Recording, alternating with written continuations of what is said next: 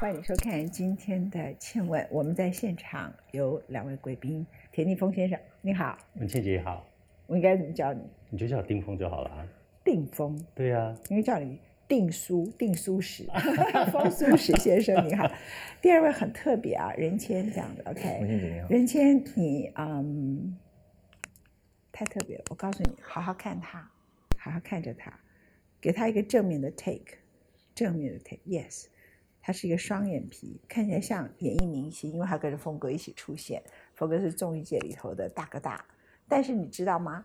他曾经出过家，他妈妈把他送到佛寺里头去，但他并不适应佛寺里的生活，所以你当过和尚，对我当过很多个版本的和尚，我当过两年的台湾的僧侣，然后我在印度出家六年，然后我现在还有日本的僧籍，就是所以我现在就是技术上来说，我还是日本的和尚。OK，日本和尚可以娶老婆，可以吃肉，可以留头发吗？对，是在那个明治维新之后开始就有这样的对开放，而且不用缴税，所以我们大家觉得日本和尚日子还不 错。对他们很开心，当然也有辛苦而且而且他们还有以前他们有自己的军队，你知道吗？对有僧兵嘛，是对，有僧兵啊，所以那个时候之前信长他为了要在比霍山上，嗯就是要求他们交出军队的力量，就最后就火烧比霍山，所以最后之前信长在本能寺被杀掉的时候，人们就说因为他对和尚太残忍。他的报应没有了，OK，那呃，任谦，你谈到你的僧侣生涯，是从台湾两年，然后到印度六年，嗯然后现在你仍然拥有日本僧侣的身份，嗯维持僧侣的身份对你的意义是什么？因为你穿的衣服，你还有刺青，哦，对对，然后你是大宝法王，现在很重要的学术的工作跟他的翻译的工作角色者，在印度的大宝法王。对对对，为他做这个服务。那你你觉得维持这样的人生，看起来有点还俗，可是精神层次上其实是另外一种。其实我们常常说，我们太对一个和尚的想象，或是僧侣的想象，太要求他的外相。可是佛里头讲，色即是空，空即是色，相即是无，无即是相。所以这个太讲外相本身，其实在佛法里头就是需要被讨论的嘛，对不对？是是是。所以你现在是僧侣的精神，但是你的外表、穿衣服跟各方面，包括你的刺青，嗯你其实看起来，我们很多人会认为你叫还俗，可是你觉得那只是一个外向。我这样诠释有没有错？嗯，对，我觉得僧侣的生活对我来说算是，应该说当初，嗯，因为家里的关系，我妈妈她她对佛法有很大的热忱。我常常跟人家开玩笑，就说我妈妈是佛教的恐怖分子，她非常的热衷佛法，对佛法有就是那种掏心掏肺那种。啊，所以我从小我妈妈就给我这种观念，就有点像是说她把我生出来，嗯很重要的原因就是希望我出家，为佛教几岁贡献。？几岁把你送佛寺？呃，我出家是我十十二岁，十一岁、十二岁左右。剃，然后把你剃度的时候，你有就是哭吗？没有没有，我从小这是一个有趣的事情，就是说我从小头发没有办法留太长，我只要头发留过一个长度，我就会各种生病，然后感冒都不好，但看了再多医生都不好，然后只要剪短就正常了。当初在台湾出家的时候，我在寺院里面是出家人，可是因为国民义务教育的关系，我们要上学。所以这是一件很矛盾的事情，就是说你到了学校的时候，其他都是跟你一样年纪大的同学，那你心智跟他们也是一样的，所以你还是会有他们的那些喜好。但是我印象很深刻，就是以前我出出家，然后我在台湾一般小学读书的时候，如果下课的时候我要去合作社买个零食吃，我同学就会笑话我，他就会说：“哎、你们出家人不是四大皆空吗？怎么还想要吃零食？” 然后我就会觉得，哎，是这样讲也没有错了哈。是有错，因为像星云大师是很好吃的，但但是他是星云大师，你还没有成为大师，所以不能吃。没有吃的权利，所以我所以我还俗就是为了风俗使，没有。那可是你回到寺院又是完全不一样哦。你回到寺院的时候，因为台湾的佛教界那个僧俗之别很明显，在家人不论他年纪多大，看到出家人就是顶礼礼拜，然后退让。礼膜。其实你会存存在某种认知上的极大的矛盾，你到底是谁？哎，你当时在上小学的时候，你有剃度吗？当然，当然，当然。那你就你是穿什么学校的制服？僧服，僧服。僧服，然后你在里头上课。对那老师看到你没有跟你说善哉善哉，没有这样啊？没有，老师那时候比较困惑，会是叫我们的名字的时候要怎么叫？因为我们就是第一个是有本名嘛，然后再又有法名，那法名又有姓，出家人台湾出家人都姓释，释迦牟尼佛的释，所以全名就会是释某某。那但是这样叫又很不尊重，你知道一般来说叫法是，你没有看过听过 BBC 一个报道，他说对藏传佛教最大的挑战是手机，这是真的，这是真的，这是真的。这是真的。对我们以前，常开玩笑他们，就是跑去那个拉萨，看他们一直接手机，他就这这这这这 What's that？我们以前常开玩笑，就是说藏传佛教，我的这个教派有一个很重要的大师叫做密勒日巴，藏文叫美拉日巴。然后他最有名就是说他终身是住在山洞里面，然后得到极高的成就。然后我的老师大老坊曾经说过，他说哈，如果有人供养 Mirror by 的手机的话，我们这个教派就不会出现了。这个是蛮事实的，对。但这是挑战，我觉得这是挑战。但是就是因为他面临挑战，所以充满了一种活力。在很激烈的情况之下，呃，大大家的各种观点会出现。然但你为什么又跑去做日本僧侣？因为想留头发，想刺青，想娶老婆，想吃肉。没有，我其实去日本的时候，日本您刚刚提到说日本僧侣有些他们有分嘛，就是大部分是可以留头发或什么的。那我的那个宗派其实是，当然他是等于说他是可以有家庭的，然后他也饮食上不忌，可是他们我的宗派里面其实是不能留头发的了，所以我其实现在就是假装每次他们有宗派活动的时候，我就假装没看到越过这样。我当初会离开印度，主要原因是因为，嗯，我想要看到佛教在不同文化中长的样子。因为我我当我到藏传佛教之后，就会发现我当年在汉传佛教学到的佛教，跟我在藏传佛教学到的佛教长得很不一样。到日本更不同。那我就会想嘛，我就想说，哇，那到了到了日本到了南传，一定会更不一样嘛。那这其实可以证明一件事，就是佛教的多元性跟佛教的活泼性。嗯，我想要认识这个真正活泼的佛教，而不是教条捆绑的。我刚认识他的时候啊，嗯他刚好在做一场法会，嗯，然后他在上面就像个上师，然后下面几百位那个信众就是五体投地这样子在在跪拜，然后说：“哦，这小孩子为什么这么厉害？”他认识峰哥认识我是两年前，对，两然后就三年前对他。产生了极大的好奇，然后就开始去搜寻他，看他的书，然后去了解这个小孩。我发现其实我也蛮真正蛮崇拜他的。真的啊。对那风哥，你这是写风苏石，这里头提到人跟苏食之间的关系，其实你想告诉很多人，呃，气候变迁，很多人都提倡要吃素。对那你其实告诉大家，吃素不只是对地球的爱，其实还包括了你自己本身。你用了一句话，就是素食是光的起点，从这里对，开始素食是光的起点。我觉得那个跟我自己的人生有很大的连接。呃，我过去一路很顺利，成立很很年轻成立唱片公司很顺利。然后呢，一直到一九九七年的时候，那时候我有一个歌手叫林忆莲 Cindy，那 Cindy 那个时候是吃素的，然后他就一直在跟我讲吃素的好处，对地球环保的重要性。然后我就在说，哦，OK，我现在应该好像要来可以试试看去做这件事情。然后我就勉强要求我自己去做这个事，然后发现这件事情好困难，你知道，就是你你要去找素食店，然后呢，素食店你进去之后，你其实是不喜欢的，因为那个味道让你不舒服的，然后那个菜都是很油的，然后呢，所以呢，我后来其实是放弃了。那这个放弃呢，其实对我来讲其实是一个很大的挫折，就是我人生没有放弃过什么什么事情，就是只要我要，我就一定要得到。就没想到这件事情让我挫折感还蛮重的。嗯那后来一直到了两千年的时候，整个唱片业垮了。那垮了之后呢，我那个时候其实有一种逃避，就是说我在逃避我自己，每天就吃安眠药睡觉嘛，然后一天吃到六七颗。哇，真的真的的，然后那很惨，就是我把那个窗帘是拉下来的，就是我不想看到明天，我觉得呢就干脆这样睡死掉好了。那个时候我的体重剩剩下一直降下来不到五十公斤，嗯，就是，然后有一天我就看着镜中的自己，我自己都吓到了，就是怎么会瘦到这个两颊都凹进像个骷髅头这样子？那那我就在想，我要怎么办？我要怎么去救我自己？我要从哪里开始去帮助我自己？可是我找不到方法。我遇到了一个师傅，然后那个师傅就是一个藏传佛教的师傅，嗯然后就跟他聊天，他就说你要不要跟我去青海？我说啊青海，我说啊青海，对我来讲青海好陌生，你知道？然后我就说哦好啊，反正我也没事做，我也不知道该怎么办。嗯然后他就把我带去青海，然后呢，到了青海的西宁，再坐那个 bus，再到他的那个地方寺庙，要在两三个小时，就一路都是颠簸的路。然后到了那个寺庙之后啊，我发现那个寺庙它没有没有电，它也没有水。然后然后哎，怎么会没有电跟没有水？它靠的就是自然光进去。到了晚上就是点蜡烛，然后呢，水是从哪里来的？就是我们要去外面小镇上去挑水挑回来的。那洗澡呢，就是自己搭一个帐篷，那就自己在里面就洗了。那火呢，就是砍木头去生柴。那这个对我整个人生的过去的经验来讲，这个是我完全没有经验过的，that's great。不可思议，你知道吗？你对听起来好像好像很有趣，但是很不可思议。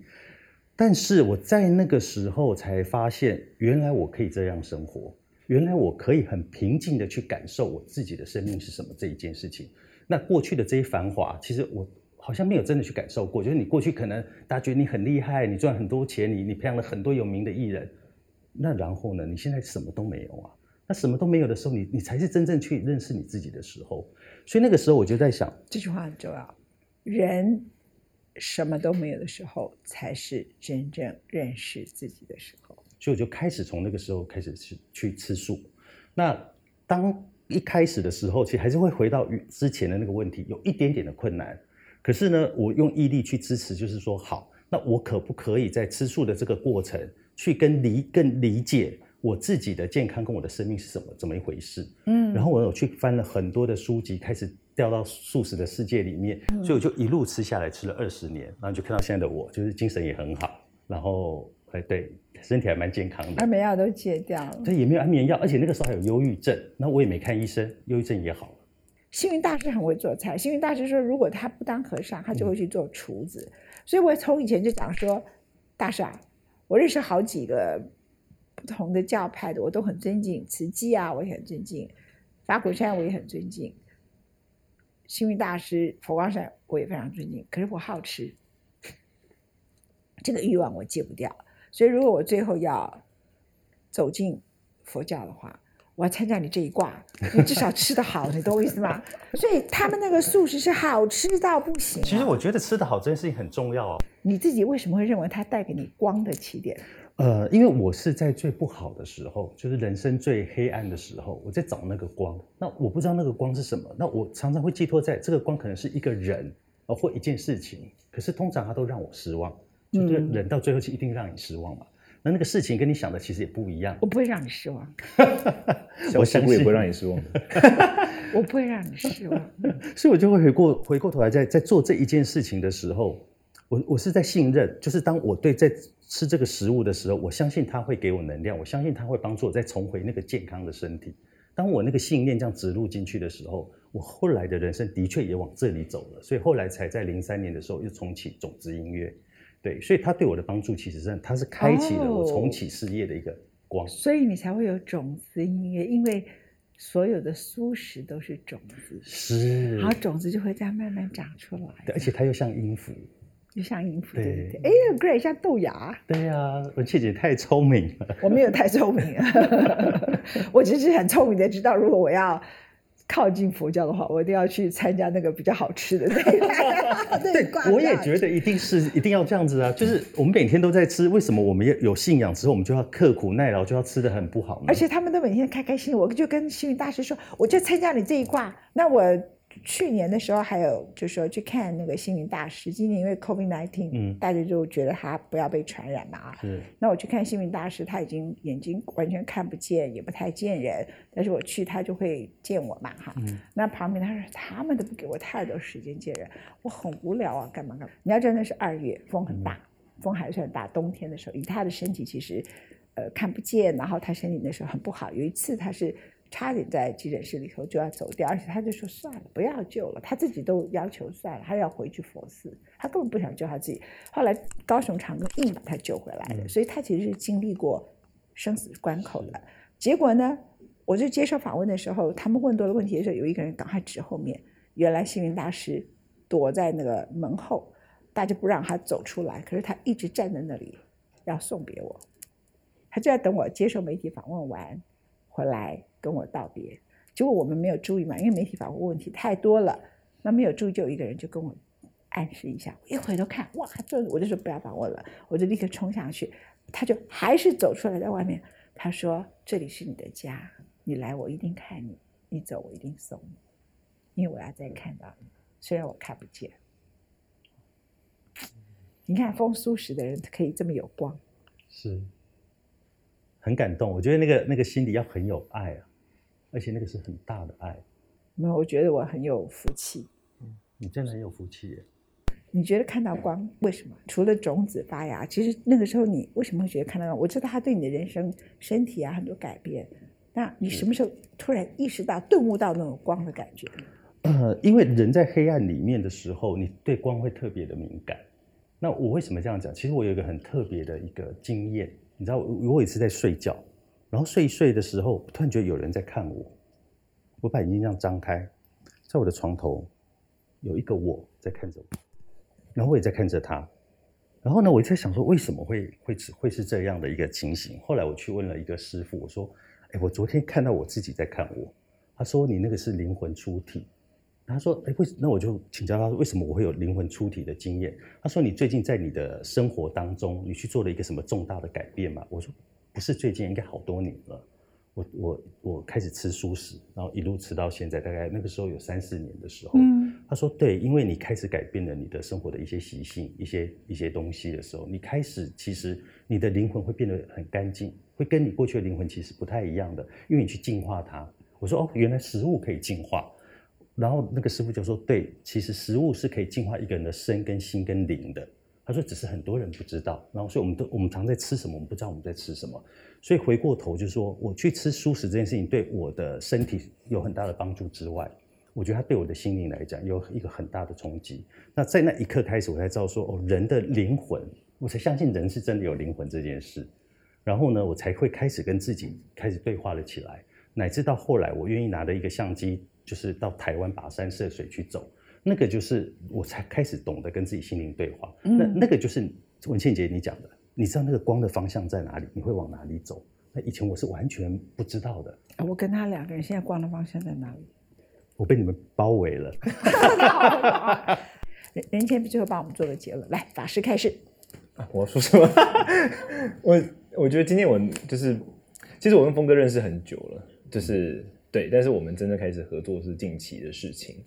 那包括刚刚刚文倩姐提到你的节目或什么，我觉得我们包括我自己是这么想，但是我们想要提供大家是一个看事情的另外的一种角度，我我觉得这很重要。然后我因为我自己在印度读书蛮长一段时间嘛，然后我回到台湾之后，我看到台湾的我同辈的年轻人，我常常内心会有一种想法，就是说台湾同辈年轻人有一种好像有一种呃。我不敢说是活在黑暗之中，但是我觉得很多人是还没有看到光，或者说不相信有光。那我常常都想说，我在就是 officially 我的学历大概是国小毕业，然后，但是我从来不觉得，我我觉得光很明显就在那儿。我的我想讲的意思就是说，我觉得我我想要一直在我自己做过的很多事情，我想要传达出来的一个讯息，我相信峰哥也想要传达出来的讯息就是，你是谁不取决于你的出身，也不取决于你怎么。你的长大，或者而是你你怎么选择怎么过生活？比如说峰哥选择了舒适，我选择了可能一般人不会选择的道路。你怎么选择过生活，以及你做过这个选择之后，你看待世界的方式？那特别就是刚刚文静姐讲，我觉得也很有共感，就是说，当我们遇到任何事件的时候，其实你有很多方法可以回应。你可以很情绪化，你可以挂电话，你可以暴怒，你有很多的回应的可能性。但是我们往往都觉得自己只有一个可能性。就当他这么做的时候，我就一定要反应；当他这么说的时候，我就一定要反击。我们往往觉得自己好像只有一个可能性而已。嗯但是我的书其实包括，我觉得我一直想要传达的讯息就是说，其实你有很多选择。我们往往掉入要么就认为就只有一个选择，要么就是两个选择。但我在我自己的书里面，我觉得我们人都有至少有第三种选择。我们可以选择我们是谁，我们可以选择我们怎么看待世界，我们可以选择怎么回应世界。然后最重要的事情是，我们的选择会塑造出我们成为怎么样的人。如果你选择温柔对待别人，你会变成一个温柔的人；你选择理性的对待别人，你会变成一个平静的人。但关键点是我们其实是有选择的。对我觉得可能跟我们刚刚讲这些比较有关，一些我自己一直很想要传达，包括我看了峰哥的书之后，我觉得很重要的这个启发在这个地方。嗯，平静不止一个选择。二十五岁。他光出家这件事，不要说选择出不出家，他出家这件事情，作为一个僧侣，他可以从台湾到印度到日本，下一站是哪里啊？哦，台湾。我以为你下一站会去西安，从长安开始一路这样子走。有，我一直有这个计划，但是忙，然后再加上这个现在疫情或者什么的，对。但我觉得旅呃，就是说多元的尝试其实是蛮重要，这是一个你会一直以为说。比如说，就这件事情只有这个做法，然后你看到别人这么说，你突然发现说，哎，原来也有那个做法。然后原本以为都只有只可以对这种事情就只能有一个单一的反应，但是看到别人的反应之后，瞬间会觉得说，其实还有别的选择。哎，我觉得看的越多，跟尝试的越多，跟不论是读的越多或什么，其实都在给我们的启发是，其实你有另外一个选择，然后变成另外一个自己会更喜爱的人，我觉得这蛮重要的。要风苏石，谢谢种子定下种子，让我们大家看到光的田宁峰峰哥，然后谢谢。二千法师，谢谢善哉善哉，谢谢。